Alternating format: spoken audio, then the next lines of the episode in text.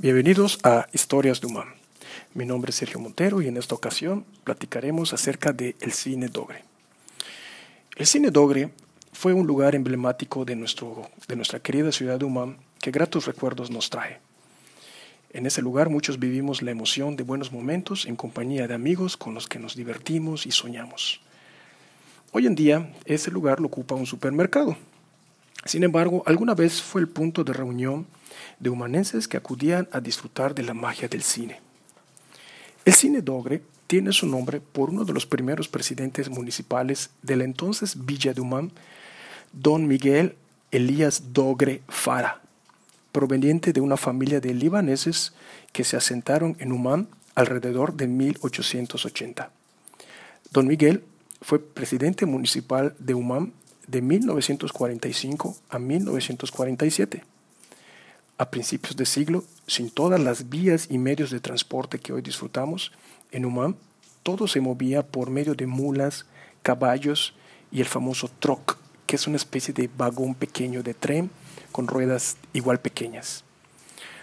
Una especie de tarima de madera con ruedas como las de un ferrocarril, pero más pequeñas, que era jalado por animales de carga y servía para llevar mercancías a las fincas que se encontraban alrededor de Humán. Pues bien, en aquel entonces, el, espacio que años más tarde se destinaría al cine era ocupado como corral de caballos y mulas. En pocas palabras, era el equivalente a una estación de los medios de transporte que en ese entonces existían. Entre 1943 y 1944, don Miguel compra el terreno que ocupaba aquel paradero y lo habilita como espacio para el cine. Construye la fachada y lo bautiza como Cine Dogre. Al principio no tenía techo, ya que era extremadamente costoso para la época, dado el tamaño del edificio. Fue hasta los años 70 que el cine tuvo techo, mismo que fue construido por el señor Elmer Canul, reconocido especialista de estructuras de la época. En la terraza del cine estaban dispuestas las sillas de plegar y bancas de madera que la gente ocupaba para disfrutar de las películas. Posteriormente se techó. También se incorporaron las butacas y se habilitó el balcón en el segundo piso. Los ladrillos de ese balcón aún existen y tienen una antigüedad que data entre 110 y 120 años. Y por supuesto, cómo olvidar la tienda de golosinas que se encontraba justo debajo de la pantalla del cine, donde al intermedio se llenaba de sedientos y hambrientos niños. Entre las películas que se podían ver en el cine Dogre estaban las de Pedro Infante, Joaquín Pardavé y Cantinflas, que eran las más taquilleras. Había también películas de Toño Aguilar, Luis Aguilar y Roberto Cañedo. En los inicios del cine a color y la época del oro de oro del cine mexicano, había también películas americanas. El dueño del cine era amigo de Don Miguel, del cine Mérida, perdón, el dueño del cine Mérida era amigo de Don Miguel. Y por la amistad que se tenían, muchas veces las películas que se estrenaban en Mérida las pasaban en simultáneo en el cine Dogre de Humam. Gustaban mucho las de romanos y las películas bíblicas como Los Diez Mandamientos, Demetrio el Gladiador, y el manto sagrado, por mencionar algunos títulos. Después vendrían las de Andrés García y las juveniles, como las de Lucerito, Luis Miguel y Pedrito Fernández. Fiebre de Amor, Delincuente, fueron algunas de las películas proyectadas.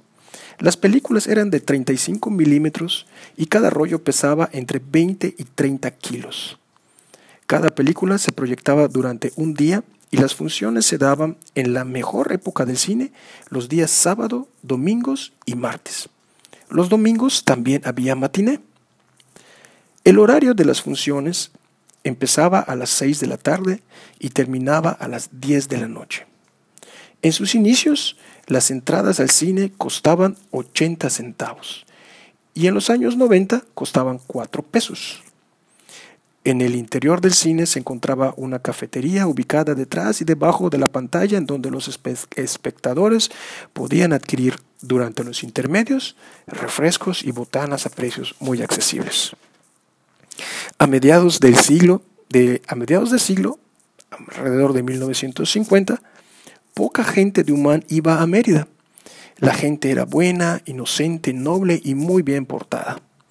Algunas personas de finca que venían al cine no conocían los pesos y en maya preguntaban cuántos reales cuesta un boleto. Los reales era una forma monetaria muy antigua que se usaba en las haciendas y en las fincas de nuestro estado Yucatán. Esta gente noble de antaño se emocionaba al ir al cine. Se adentraba en la película, cuando el héroe de la película vencía al malo, la gente aplaudía, reía, se abrazaba y muchas veces echaba al aire sus sombreros para celebrar. En el apogeo del cine dogre entraban desde 700 hasta 1000 personas en un sábado. Con el tiempo, la ingenuidad se perdió. La proximidad con Mérida y los cambios en las formas de vida hicieron que la gente cambiara mucho.